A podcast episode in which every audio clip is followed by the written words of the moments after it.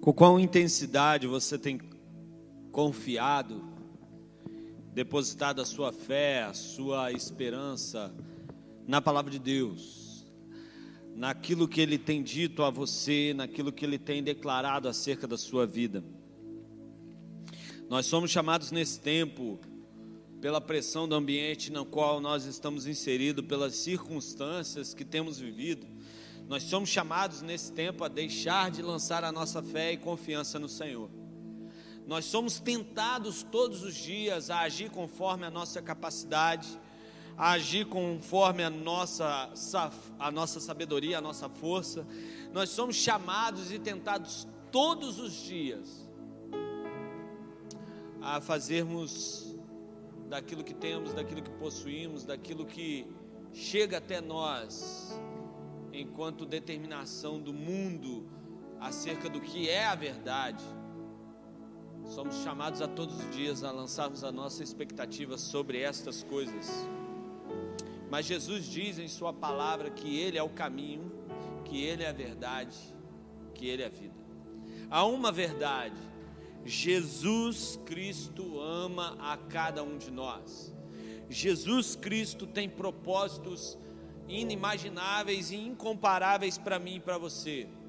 A Bíblia diz em João, capítulo 3, versículo 16, que Deus amou o mundo, não as estruturas, não as coisas, não aquilo que ele criou enquanto animais, enquanto vegetais, enquanto as espécies que nos cercam. Tudo isso, com certeza, ele tem um carinho especial pela sua criação. Mas Deus amou o mundo, e quando fala o mundo, está falando de mim e de você. Que Ele entregou o seu Filho unigênito, seu único Filho, para que todo aquele que nele crê não pereça, mas tenha a vida eterna. Porque Deus amou o mundo, não enviou o seu Filho não para que julgasse o mundo, mas para que o mundo fosse salvo por Ele. Jesus veio para que eu e você fôssemos libertos, livres, verdadeiramente daquilo que o mundo anuncia enquanto verdade para nós. Há uma verdade: Jesus o ama, Jesus tem propósitos, Jesus deseja levá-lo a viver cada vez mais em intimidade com Ele. Jesus tem algo para a sua vida. Creia nessa verdade. Liberte-se desse peso da dúvida. Nós estamos e temos refletido há algum tempo, algumas semanas, sobre aliviarmos a bagagem. Hoje nós chegamos ao encerramento dessa série de mensagens, pensando um pouco mais sobre vivermos de fato uma vida leve, uma vida sem o peso, sem a pressão que o mundo lança sobre nós sem o peso, sem a pressão que as circunstâncias lançam sobre os nossos ombros, sem o peso da dúvida, sem o peso do ressentimento, sem essa esse fardo da angústia de querer tomar as decisões, fazer as escolhas, sem permitir que de fato o Senhor conduza a mim e a você a pastos verdejantes. Vivam uma vida leve, sem esse peso eu não estou convidando você a viver uma vida descomprometida com as questões às quais você tem que fazer escolhas e tomar decisões. Eu não estou de maneira nenhuma, não estou de maneira nenhuma lhe convidando a viver uma vida descomprometida com relação às preocupações e escolhas que você precisa fazer. Mas eu estou te convidando a fazer a maior e mais importante escolha, de lançar sobre Ele as vossas ansiedades, porque Ele tem cuidado de você. Não permitir que esse tempo determine o curso da sua vida. Ele é o caminho que você precisa seguir. Ele é o caminho que nós somos convidados a trilhar. Eu quero pensar com você nessa noite num texto que se encontra em 1 Reis, capítulo 19. Conta a história de um grande homem de Deus, um profeta, que viveu experiências incomparáveis e tremendas da parte do Senhor. 1 Reis, capítulo 19, versículo 4, diz assim: Ele mesmo, porém, se foi ao deserto, caminho de um dia, e veio e se assentou debaixo de um zimbro, e pediu para si a morte, e disse: Basta, toma agora, ó Senhor, a minha alma, pois não sou melhor do que os meus pais. Apenas esse versículo. Eu peço a você que mantenha a sua Bíblia aberta nesse capítulo e nesse texto da palavra do Senhor.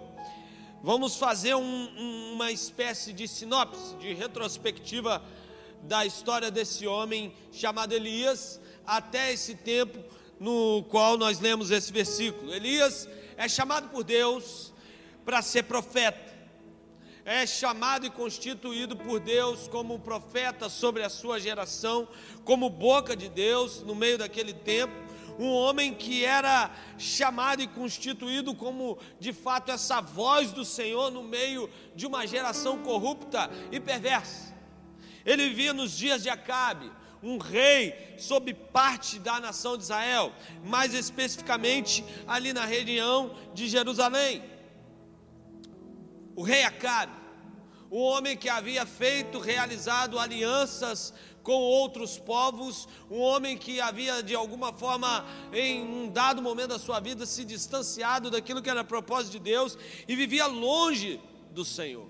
Um homem que até o culto que ele praticava não era mais ao Deus de Israel, como, no outrora, como outrora no passado e na, na história do povo de Israel.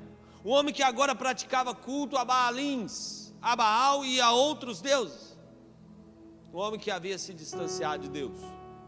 E Elias é constituído como boca no meio dessa geração e no meio desse tempo. Um povo que estava distante, um povo que era chamado a se aproximar de Deus, um povo que era chamado a viver aquilo que o Senhor havia preparado e determinado para as suas vidas, um povo que havia da parte do Senhor instituída grandes promessas e que o Senhor chamava para perto para que eles pudessem então desfrutar dessas promessas. Mas a mensagem que Elias trazia consigo não era muito simples, não era muito agradável aos ouvidos daquele tempo. Ele começa no capítulo 17, lançando uma dura profecia. O texto vai dizer que Elias se levanta como boca de Deus para anunciar a Acabe eh, dias eh, de sequidão, dias onde a chuva não cairia sobre aquele povo, sobre aquela região, dias em que a seca seria uma realidade, e eu não sei se você já pôde perceber, quando a seca vem, vivemos alguns tempos, alguns meses atrás, alguns anos atrás, períodos de grande seca no nosso país. E não sei se você se lembra, quando a seca veio, além da falta, da escassez de alimento, a economia sofreu, vamos dizer assim, porque o, o alimento estava escasso, a, aquilo que chegava até nós chegava no preço elevado, o povo ficava aflito, não apenas por conta da vida econômica, mas também um grande outro problema surgia. Além do problema econômico, problemas de saúde. Não sei se você se lembra disso mas a respiração na seca ela se torna um pouco difícil? Ou é só comigo que acontecia isso? Algum tempo atrás nós vivemos uma situação que não se compara à realidade que o povo de Israel estava vivendo e viveria naquele tempo. Mas a seca vem trazendo que a escassez, trazendo a preocupação, trazendo, vamos dizer assim, a, o abalo das estruturas, a seca vem desmontando tudo aquilo que nós preparamos e projetamos para nos trazer segurança. Então o profeta Elias ele se levanta, anuncia seca, anuncia o caos, e ele começa então a lançar aquela mensagem: a seca vem, a ruína é, era parte da realidade naquele tempo sobre a vida e sobre a história do povo de Israel. E o próprio Elias é atingido por aquela seca. Ele vai, sob a orientação do Senhor, habita num determinado lugar onde ele era alimentado todos os dias pelo Senhor por meio dos corvos e bebia da fonte a qual o Senhor produzia e trazia água a ele, até que aquela fonte seca, ele então parte em direção a viver uma outra experiência incomparável da parte de Deus. Ele se encontra com uma viúva, Deus traz uma mensagem para ele, para aquela mulher. Aquela mulher então experimenta um grandioso milagre da parte do Senhor. Deus alimenta mais uma vez Elias, e não apenas a ele, mas aquela mulher e seu filho. Mas mais uma vez o problema vem, a realidade daquela mulher transtornada, porque o filho dela seu único companheiro, vamos dizer assim, ele morre. Mas então Deus fala a Elias, Elias vai lá, ministra bênção sobre a vida daquele menino, aquele menino volta à vida. Elias então segue o seu curso depois de ouvir aquela mulher falar que ela viu verdadeiramente naquele homem um profeta e o Deus Todo-Poderoso havia se manifestado a ela por conta do milagre que ela havia experimentado. Mas uma coisa interessante que é esse era o segundo milagre que aquela mulher havia visto. Ela já havia visto o milagre do azeite um milagre grandioso acontecer, da provisão sobre a vida dela. Mas apenas o milagre da vida trouxe a ela verdadeiramente uma experiência impactante com Deus. Tem muita gente que acredita que aquilo que vai transformar a sua história é aquilo que ele alcança, aquilo que ele possui, aquilo que ele recebe enquanto bênção da parte de Deus. Mas às vezes a vida que de fato Jesus quer produzir, gerar em você, não tem sido uma realidade, porque essa vida não tem sido uma realidade. A transformação, a relação real com Deus, ainda não se tornou uma verdade. Elias continua o seu curso, a história continua. Elias então continua a lançar aquela mensagem ao povo de Israel. Ele, então, no capítulo 18, vai se apresentar a Acabe, fala com Acabe algumas verdades acerca da palavra de Deus para ele, e então reúne eh, o povo de Israel e os profetas de Baal, os homens que haviam de alguma forma se eh, levantado para contrapor a verdade acerca do Deus de Israel, os homens que haviam se levantado para anunciar um Deus falso, um Deus no qual verdadeiramente eles não poderiam de fato confiar. Ele reúne aqueles homens e lança a eles um desafio. Você pode ler esse desafio no capítulo 18. Ele lança um desafio. Olha, eu vou apresentar aqui um altar e vocês vão apresentar o de vocês. Nós vamos colocar uma oferta e o, o, Deus, nós vamos clamar, e o Deus que primeiro consumir a oferta com fogo, esse é o Deus verdadeiro. Mas é interessante que ele reúne os profetas de Baal, e não apenas os 450 profetas de Baal, ele reúne os outros 400 profetas do poste ídolo, reúne aqueles homens, lança a eles o desafio e dá a eles a oportunidade, primeiro, de edificarem o seu altar. E a Bíblia diz que eles ficaram orando, martirizando-se, cortando-se, pedindo, clamando a Baal que viesse e consumisse a oferta. E no final do dia, depois de muito terem apresentado as suas orações, a oferta permanecia ali. Até que Elias então clama a Deus. Até que Elias então vai interceder ao Senhor. E bastava apenas uma oração. Mas uma coisa interessante que Elias, antes de apresentar a oferta, ele tem todo um cuidado em como fazer isso. O texto diz que ele prepara as doze pedras, edifica o altar, corta ali é, as partes do cordeiro, apresenta a oferta, molha e, e, e faz uma vala, apresenta também, além da oferta animal, a oferta de cereal, rega o altar e depois ele ora. O fogo vem, consome, não deixa nem as pedras consome tudo. Então Deus se revela àquele povo. Estou falando um pouco dessa história, antes da gente entrar dentro da história do capítulo 19. Porque imagine você, esse homem que havia experimentado grandes coisas, grandes sinais da parte de Deus. Mas no versículo 4, no capítulo 19 que nós lemos, a Bíblia diz que esse homem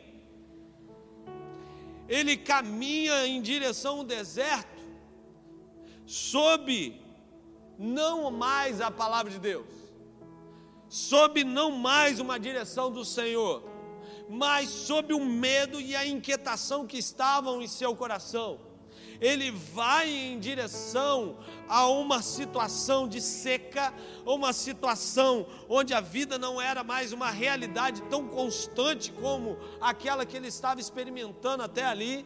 Ele caminha em direção a um isolamento, a um distanciamento das pessoas e do próprio Deus, sob o medo, sob uma inquietação que estavam presentes em seu coração não sob uma palavra de Deus para a sua vida.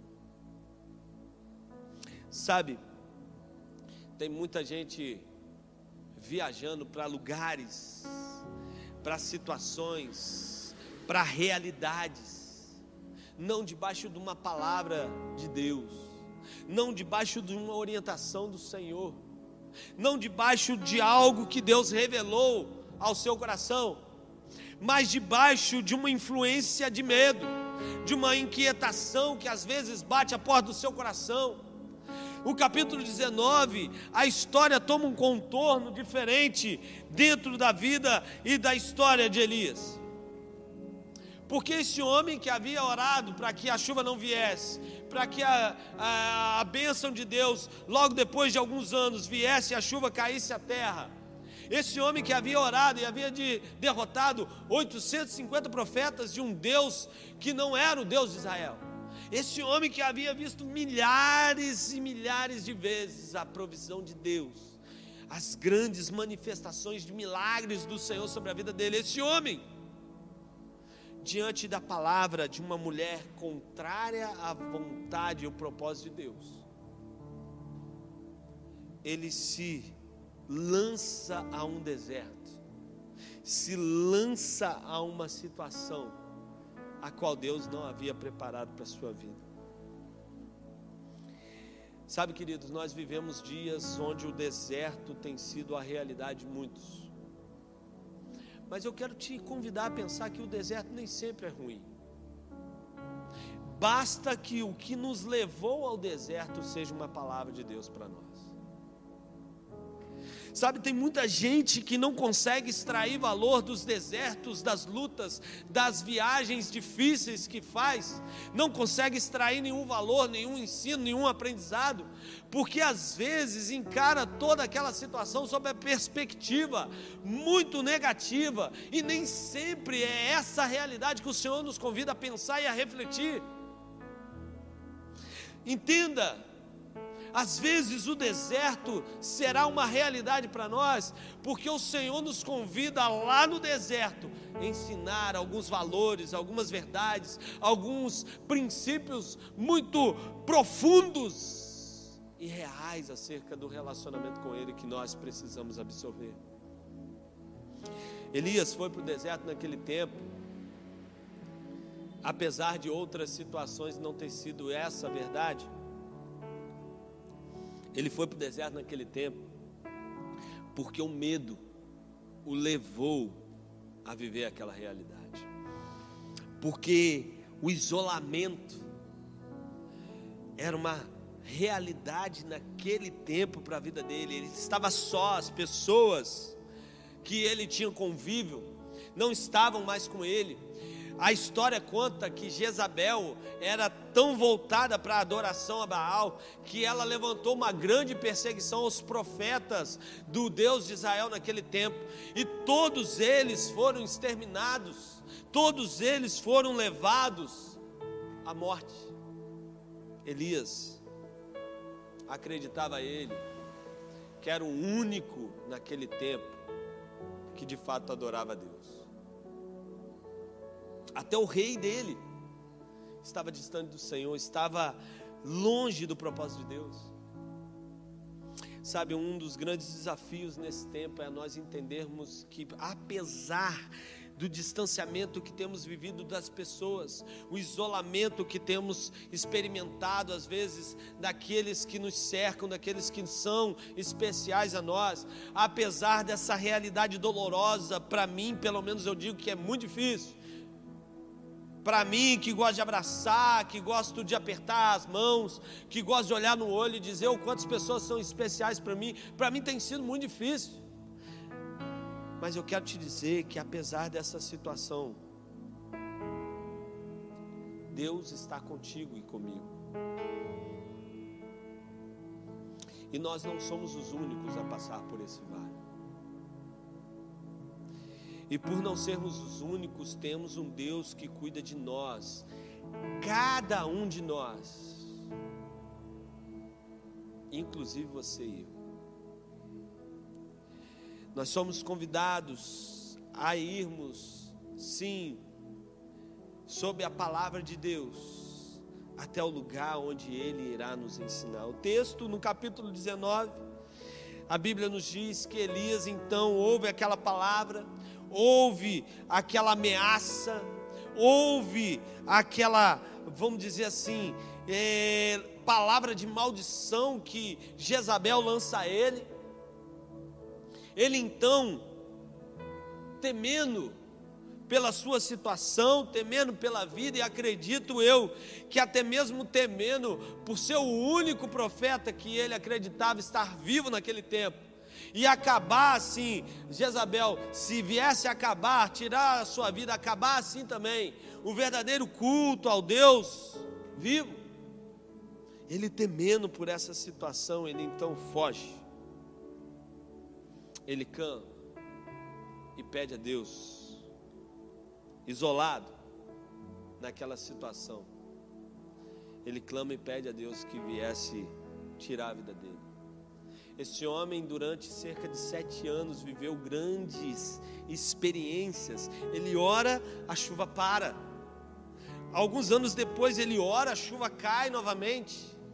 No capítulo 18, se você lê o capítulo, a Bíblia diz que ele ora sete vezes e manda na sétima vez o, o moço, o rapaz que andava com ele, que era o seu auxiliar, ele manda que ele fosse a, a, ao longe e olhasse, ver se vinha chuva. O menino fala: Ó, oh, uh, profeta, o orou, eu vejo uma nuvem, muito pequena, tamanho da mão de um homem. Elias diz a palavra que fala com ele: desce, avisa Cabe para ele se preparar que a chuva vai cair. O texto nos diz que Elias então desce do monte e vai encontrar com Acabe em sua carruagem. Era uma distância de cerca de 30 quilômetros, aproximadamente, o local onde Elias estava orando e o local onde Acabe estava. E o texto diz que Elias acompanhava Acabe em sua carruagem.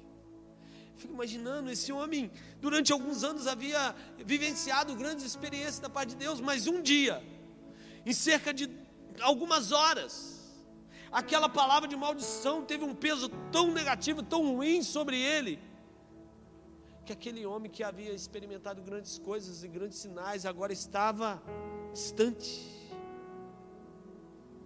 debaixo de uma árvore pedindo a morte, aflito aflito, cheio de medo, cheio de inquietação. Quanta gente está isolada em suas casas, aflitas, cheias de inquietação, de medo.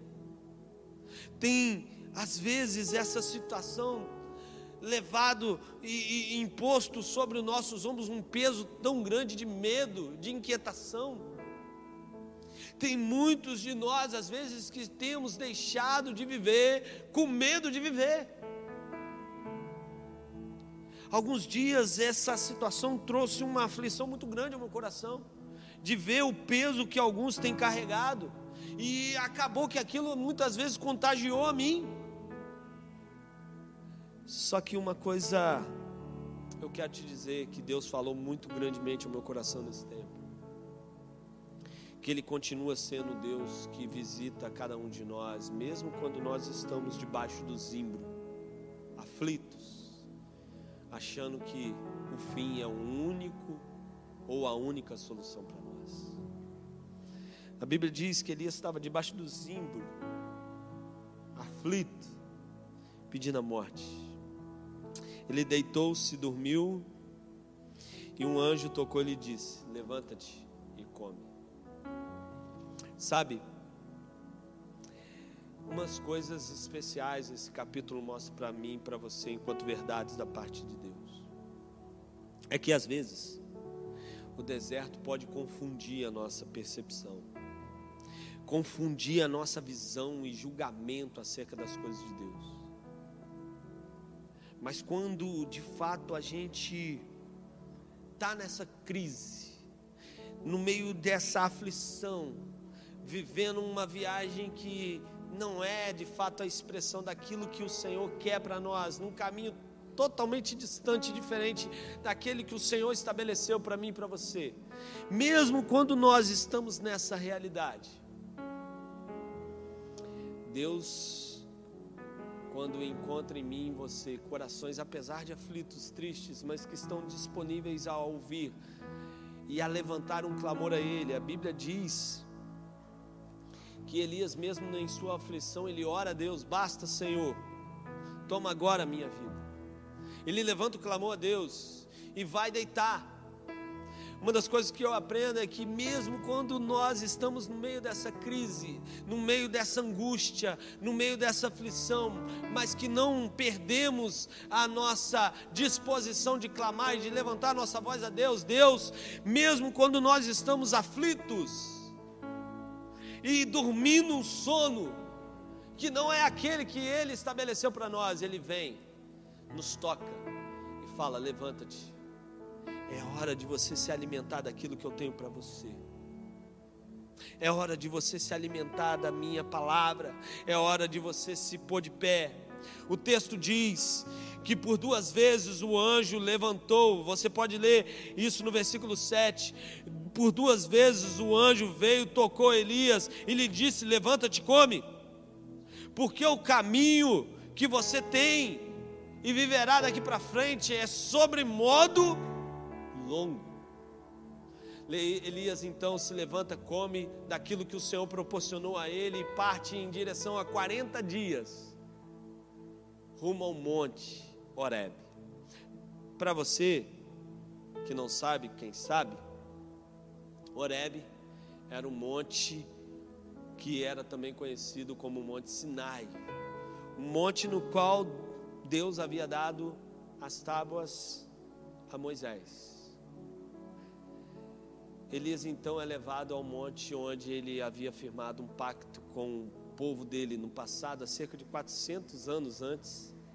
Ele é levado àquele monte novamente para ouvir aquilo que Deus tinha para ele e novamente estabelecer um pacto com ele. Às vezes a gente pode caminhar para o deserto, mas se Deus achar em mim você corações disponíveis a levantar um clamor a Ele, a voltar o nosso pensamento para Ele, Ele vai nos chamar novamente para perto e estabelecer uma aliança conosco novamente. Texto diz que Elias é levado àquele monte, 40 dias ele caminha em direção àquele monte, em direção àquele, na, na, naquele deserto. Por 40 dias ele então, é, é, sem se alimentar, rumo àquele local onde Deus revelaria seu propósito, a sua vontade para ele. Ele então se põe numa caverna e o anjo fala: Ó, a, o próprio Deus vem a ele e fala: Sai-te e põe-te neste monte perante o Senhor que ele vai passar e vai falar contigo. No versículo 11, nós vemos algo muito interessante. Diz assim a palavra: Disse-lhe Deus: Sai-te e põe-te neste monte perante o Senhor. Eis que passava o Senhor, e um grande, forte vento fendia os montes e despedaçava as penhas diante do Senhor. Porém, o Senhor não estava no vento. Depois do vento, um terremoto, mas o Senhor não estava no terremoto. Depois do terremoto, um fogo, mas o Senhor não estava no fogo. E depois do fogo, um ciclo tranquilo e suave. Às vezes o deserto nos confunde, porque às vezes o deserto traz consigo gritos de desespero. O vento a palavra vai falar e vai comparar o vento do Espírito, a voz do Espírito, a esse vento. Não um vento que, como o texto diz, fendia os montes, despedaçava, que traz destruição e ruína, mas o vento do Espírito traz vida. Mas o vento é esse anúncio de caos que o mundo traz sobre nós nesse tempo, traz consigo todo o desespero e dor que as pessoas têm vivido nessa situação, nesses dias. E às vezes nós somos levados a acreditar que Deus tem trago todo esse desespero e dor. O Senhor está no meio desse vento mas a sua voz, o texto diz que vai ser revelada num ciclo tranquilo e suave. Não é no meio do desespero, da inquietação que nós ouviremos Deus. Não é no meio do caos que às vezes esse terremoto que nós temos vivido pode simbolizar e, e exemplificar para nós. O terremoto às vezes nos tira essa sensação de segurança o chão que está debaixo dos nossos pés é abalado, e aquilo que nós acreditamos ser a segurança para a nossa vida é também, naquele tempo, abalada. O caos que nós temos vivido tem abalado a segurança e a fé de muitos. O Senhor está conosco no meio disso, mas a Sua voz não será ouvida se andarmos crendo que o caos é a expressão da vontade dele. Tem gente queimando-se e queimando a sua vida em toda a ruína que é anunciada nesse tempo. Sabe?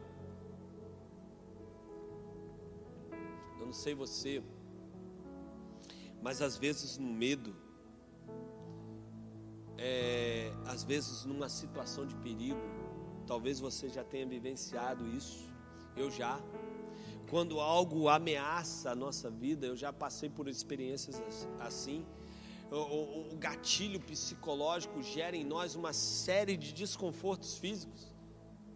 Quem nunca sentiu medo e de repente um calor no peito começou a surgir e, e um desconforto, um, um, mal súbito, uma série de problemas físicos começaram a também surgirem junto com esse medo.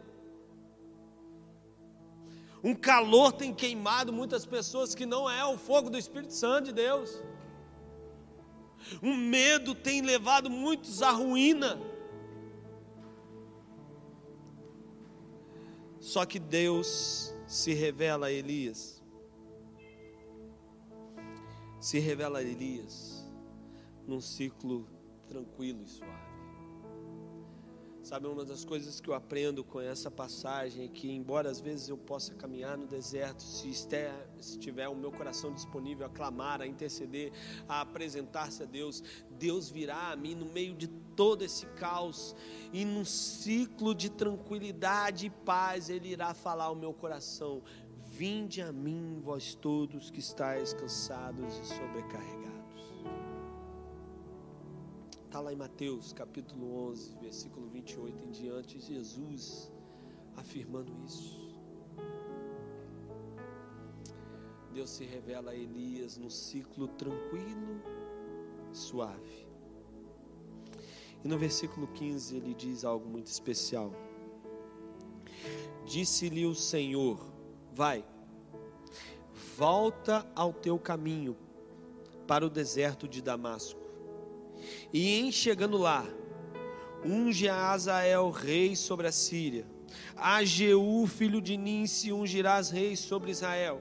E também Eliseu, filho de Safate, de Abel Meolá, ungirás profeta em teu lugar. Deus, no ciclo tranquilo e suave, convida Elias voltar os olhos dele para o caminho que ele havia deixado. Volta ao teu caminho. Possivelmente Elias estava distante da cidade a qual ele havia deixado por medo de Jezabel cerca de 300 quilômetros. Elias estava muito, mas muito distante daquilo que Deus havia preparado para ele lá nos seus, em meio ao seu povo, em meio à sua realidade. Deus fala com ele: volta ao teu caminho, para Damasco, volta para aquela região, para aquele lugar que eu quero usar você ainda. Eu quero estabelecer pessoas como boca de Deus no meio desse tempo. Eu quero ungir pessoas, eu quero usar você para isso mas é necessário que você se volte para aquilo que eu falei, para aquilo que eu dei a você enquanto promessa, e é necessário que você se prepare, volte os seus olhos para aquilo que eu preparei para você, e ainda se de fato coloque à disposição do meu espírito, para que eu use você para ungir pessoas, para abençoar, para separar homens e mulheres para ainda viverem o propósito que eu tenho estabelecido para a sua suas vidas. A viagem que eu e você às vezes precisamos fazer nesse tempo é uma viagem na qual nós somos convidados a voltar os nossos olhos para aquilo que Deus tem para as nossas vidas. O propósito do Senhor ainda não acabou para mim e para você porque ainda que a figueira não floresça e que não haja fruto na vide, todavia o Senhor não se esquece de mim e de você. E se temos ainda nesse tempo recebido da parte de Deus, é a oportunidade de vida e de gastarmos o nosso tempo. O Senhor nos convida a fazer isso da melhor forma possível, gastá-lo, investi-lo no reino e no propósito dele para nós vivenciando e experimentando das suas promessas. Não é tempo de caminhar para o deserto, de se isolar, de se afastar daquilo que o Senhor tem para mim e para você. Porque quando a gente pensa que está sozinho, o capítulo 19 diz isso. Que Elias pensava que estava sozinho, achando que não tinha ninguém com ele achando que o temor era parte da sua realidade, porque ele estava só. Talvez você na sua casa tenha acreditado que está só, mas eu quero te dizer que Deus fala para mim e para você que nós não estamos sós. Deus vem a Elias naquele tempo e fala: Ó, oh, filho, existem mais sete mil que eu estabeleci como boca minha nesse tempo, que não se dobraram, não se curvaram, não se amedrontaram, não se inquietaram e não se permitiram abalar pelas circunstâncias, mas que creem e que de fato estabelecem o meu propósito, a minha vontade como prioridade para suas vidas. E eu estou com eles, o caminho deles é o caminho que eu estabeleci. Sabe? Eu quero te convidar a entender que esse deserto, Deus se faz presente comigo, com você. Não caminhe mais sozinho, fora da palavra de Deus. Ainda que o deserto seja uma realidade, caminhe debaixo da palavra de Deus nesse deserto porque uma hora ou outra Deus se revelará e mostrará a você que Ele está contigo e que tem muita gente orando, intercedendo no mesmo propósito que você. E apesar desses 40 dias, desses quatro meses que quase são a realidade que nós temos vivido nesse tempo, apesar desse caos, apesar dessa angústia, apesar dessa dor, Deus está conosco. Ele se revelará, Ele se manifestará e porá fim a todo esse caos. Até porque o caos pode ser uma realidade fora, mas aqueles que esperam no Senhor renovarão as suas forças, subirão como aves. Aqueles que esperam no Senhor viverão e experimentarão grandes coisas da parte dele. Por isso, eu quero te convidar a fechar os seus olhos nesse tempo. Onde você está, esteja você aqui, esteja você na sua casa. Quero te convidar a voltar seus olhos para o Senhor.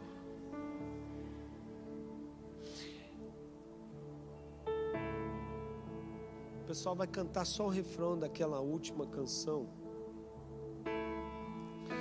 diz que Deus é Deus de aliança. Não é isso?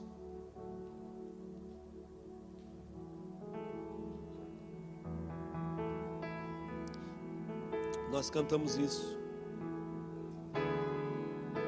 Mas como é comum, às vezes, pela pressão e o calor do deserto, a gente se esquecer disso.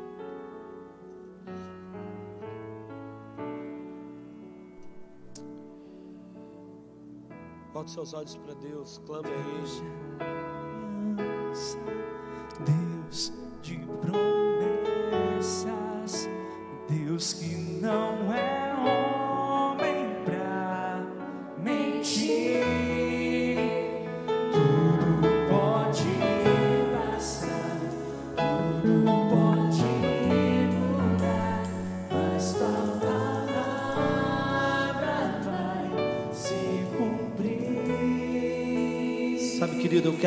Convidar, você aonde você está, na condição que você esteja, voltar os seus olhos para Deus. Tudo pode passar, pode esse caos passar, pode outras situações difíceis virem sobre nossas vidas. Nós temos um Deus de aliança, nós temos um Deus de promessa, um Deus que cuida de nós, um Deus que nos visita, mesmo quando o deserto é uma realidade que nós escolhemos, um Deus que nos visita mesmo em meio a esse caos e renova as nossas forças, nos capacita a vencer e estabelece a nossa vida como um canal de bênção dele, ou no qual ele age, ele levanta para que outras pessoas sejam estabelecidas, ungidas, abençoadas pela ação do Espírito Santo dele. Deus quer te usar para isso. Viva a viagem leve, debaixo da palavra do Senhor. Não caminhe para o deserto, debaixo do medo. Não viva a inquietação desse tempo sobre a pressão das circunstâncias, mas viva debaixo da palavra, viva debaixo daquilo que Deus tem para você e creia que aquele que começou a boa obra há de ser fiel para completá-la até o dia final. Feche seus olhos, ore comigo nesse tempo, onde você está. Deus, em nome de Jesus, nós te louvamos porque tu és um Deus maravilhoso, poderoso. É um Deus que está conosco em cada situação, em cada circunstância. Ó Deus, nós clamamos, nós rogamos a Ti que o Senhor renove as forças de cada um nesse tempo. Visite aqueles que estão enfermos, sejam enfermidades físicas, sejam enfermidades da alma, ó Pai, cura, ó Pai, em nome de Jesus que corações estejam sensíveis e disponíveis à tua voz. Eu oro, ó Deus, pela Ana Paula, ó Pai, pelas vidas que foram apresentadas a Ti em oração através das nossas redes sociais. Oro pela Jaqueline, oro, ó Deus, pelo sobrinho, ó Deus da Maria que sofreu um acidente. Oro, ó Pai, pela Seni, oro por tantas e tantas outras pessoas, pela Mari Lúcia, ó Deus, que está lá, mesmo distante, internada, acompanhando o culto. Eu oro, ó Deus, por essas vidas. Ó Deus, traga renovo, refrigério a cada coração, ó Pai. Ó Pai, em nome de Jesus que venhamos, ó Pai, viver um trilho, uma viagem marcada pela renovação das forças, que é uma realidade quando o Espírito Santo de Deus está presente em nós. Te louvamos, ó Pai, por esse tempo. Pedimos que o Senhor mais uma vez manifeste a cada um, nos dando uma semana de paz, uma semana de renovo, uma semana na qual contemplamos a glória do Altíssimo Deus. Visita cada um, em nome de Jesus. Amém e amém.